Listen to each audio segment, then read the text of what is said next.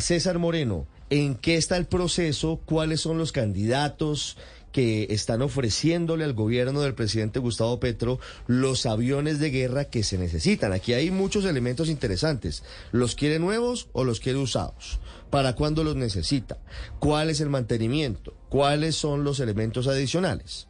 Estas son fuentes consultadas eh, de Blue Radio, Ricardo, muy cercanas a la negociación, tanto fuentes europeas, estadounidenses y el gobierno colombiano. Recordemos que hay cuatro ofertas sobre la mesa.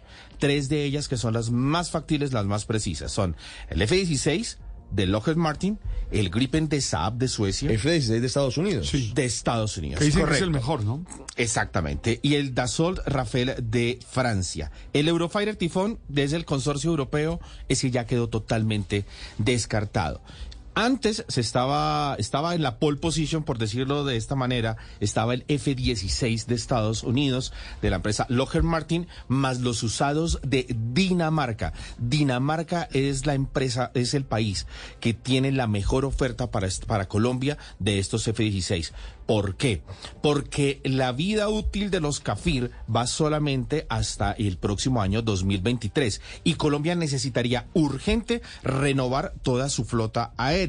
¿Esto qué quiere decir? Que no se puede poner a esperar a, a ordenar la construcción de nuevos aparatos que van a durar cinco años en esta manufactura. Esos cinco años Colombia no se podría quedar sin aviones de combate, así de sencillo. Entonces, para poder cumplir el plazo de diciembre del año entrante, tendría que comprar usados usados. Sí o sí. Sí o sí. Sí o sí. Y la única, el único país. Es decir, no hay un concesionario.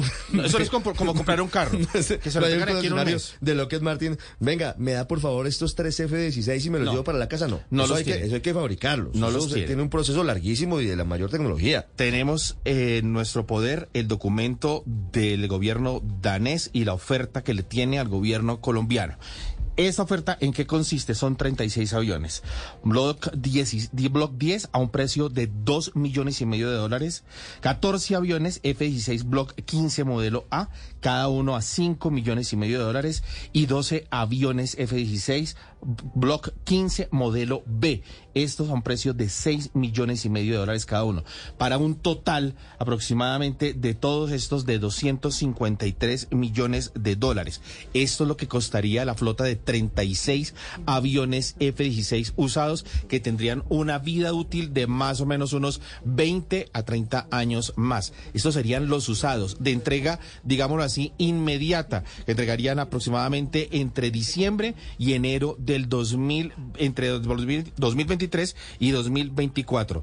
Y Lockheed Martin, la empresa americana, entregaría, si solamente hace el negocio con Colombia, podría entregar aviones nuevos, los que ordene Colombia.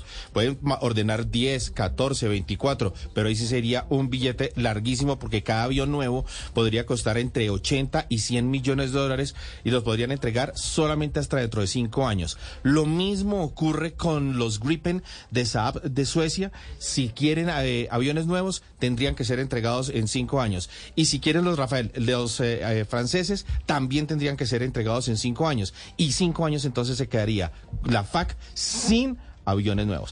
Dicen altas fuentes del gobierno desde ayer, Ricardo Oyentes de Euro Radio, que una, comisión especial del gobierno colombiano eh, va a viajar en los próximos días a Francia para cerrar los aviones Rafael. Pero estos aviones son muy caros. Estos aviones son de 120 millones de dólares cada uno y se demorarían en entregarlo lo que hemos venido diciendo, diciendo aproximadamente unos cuatro o cinco años porque es que esto no hay aviones usados para entrega inmediata. Los únicos aviones usados para entrega inmediata son los daneses, los 36 aviones que tienen parqueados allá porque el gobierno danés los va a cambiar esos F-16 que tiene por unos F-35 nuevos que ya están en proceso. 754 César, gracias. Pues eh, ahí está servida la polémica. Mm. Se necesitan, se necesita renovar la flotilla. Pero, Ricardo, a, a no ser que estemos o sea, se perdieron cinco años. porque esto ya debió haberse, esta decisión debió tomarse Ricardo, hace algún sí. tiempo. Pero si no- se hubiera tomado anteriormente, Pero usted, vio, seguramente pero hoy usted vio el escándalo que se dio, incluso impulsado por Pe- el que pero, es- entonces pero eso era es una equivocación. Yo creo que Colombia Gustavo necesita, Petro, yo creo que Colombia necesita esa flota. Colombia necesita tener su flota aérea para defenderse. Hoy, ayer, siempre debe tenerla. Y por y una Ricardo, qué razón, bueno. eh, eh, para enero, que es eh, lo mismo lo dijo el eh, presidente Petro este fin de semana. Las esposas de los pilotos me lo van a agradecer. Pues obvio, porque es que los Cafir ya están obsoletos, ya están repotenciados. De toda esa flotilla de veintipico aviones Cafir, solamente sirven para volar nueve.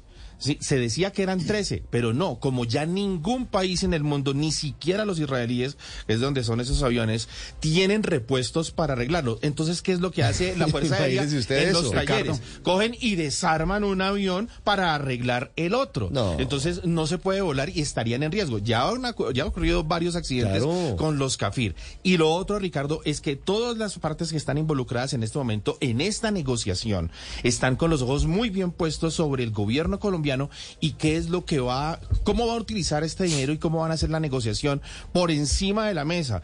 ¿Por qué? Porque recordemos que hay, ha habido unos, unos escándalos de la empresa Saab de Suecia en Brasil, con la compra que involucró al mismo presidente electo Luis Ignacio Lula da Silva, también en República Checa. Y los Rafael de Francia también han estado involucrados en una en venta de aviones, tanto con Egipto, porque solamente hay dos países que lo están utilizando a full, que son Egipto e India. Ricardo. India ha tenido varios escándalos, la empresa francesa que fabrica estos aviones por escándalos de corrupción.